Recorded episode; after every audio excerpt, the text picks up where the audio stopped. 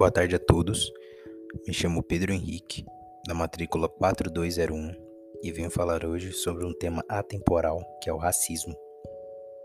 Bom, para começar, eu gostaria de explicar o que é o racismo em si. E ele se compreende em toda forma de preconceito e discriminação que se fundamenta em diferenças biológicas entre os povos, ou seja, as suas raças. Primeiramente, é, precisamos entender as origens e o motivo do preconceito racial.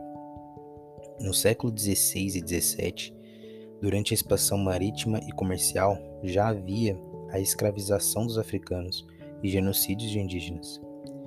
Para justificar esses atos, os europeus inventaram teorias fundamentadas na hipótese de haver uma hierarquia de raças, tendo como topo os brancos, seguidos por asiáticos, depois os indianos, depois indígenas e por último os negros.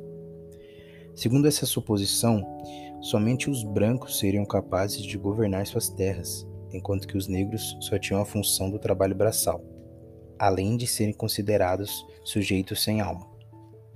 No século XIX, apesar da abolição da escravidão, na maioria dos países de primeiro mundo, o racismo ainda não havia acabado. E é importante frisar que ele não acabou até hoje. E é muito difícil de acabar. Ele perdura até hoje.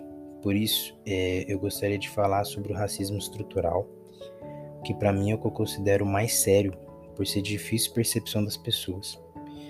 Ele se baseia em determinados comportamentos, práticas e situações e falas inseridos em nossos costumes e que direta ou indiretamente corroboram para a segregação ou preconceito racial e que na maioria das vezes passam despercebidos por nós. Alguns hábitos estes são atuais, são falas de cunho pejorativo, como denegrir, ou até então quando soltamos piadas associadas à desconfiança de caráter por conta do tom de pele. São várias as formas.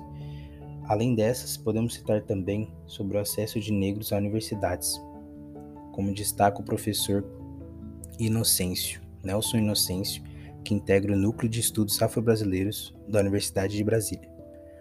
Antes de falar em igualdade racial, temos que pensar em equidade racial, que exige políticas, que exige políticas diferenciadas.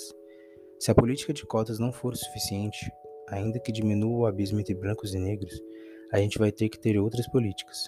Não é possível que esse país continue, depois de 130 anos de abolição da escravatura, com essa imensa lacuna entre negros e brancos, destacou Inocêncio. Bom, e além dessa fala, eu queria falar também sobre um gráfico que explica sobre a diferença da escolaridade entre negros e brancos. O número médio de anos de estudos de brancos são 10 anos, enquanto de negros são de 8 anos. As pessoas sem instrução em ensino fundamental incompleto de brancos são 33,5%, enquanto em negros são 48,9%. E quero frisar principalmente a parte que em 2000, antes da adoção do sistema de cotas em universidades, 2,2% de negros eram diplomados, enquanto 9,38% eram brancos. Bom, é, esses são os hábitos muito difíceis que, que acontece que não vão sair um, do dia para a noite é, criaram-se leis sobre o racismo, o governo criou leis sobre o racismo, que significaram uma enorme, um enorme passo na luta pela igualdade social no Brasil.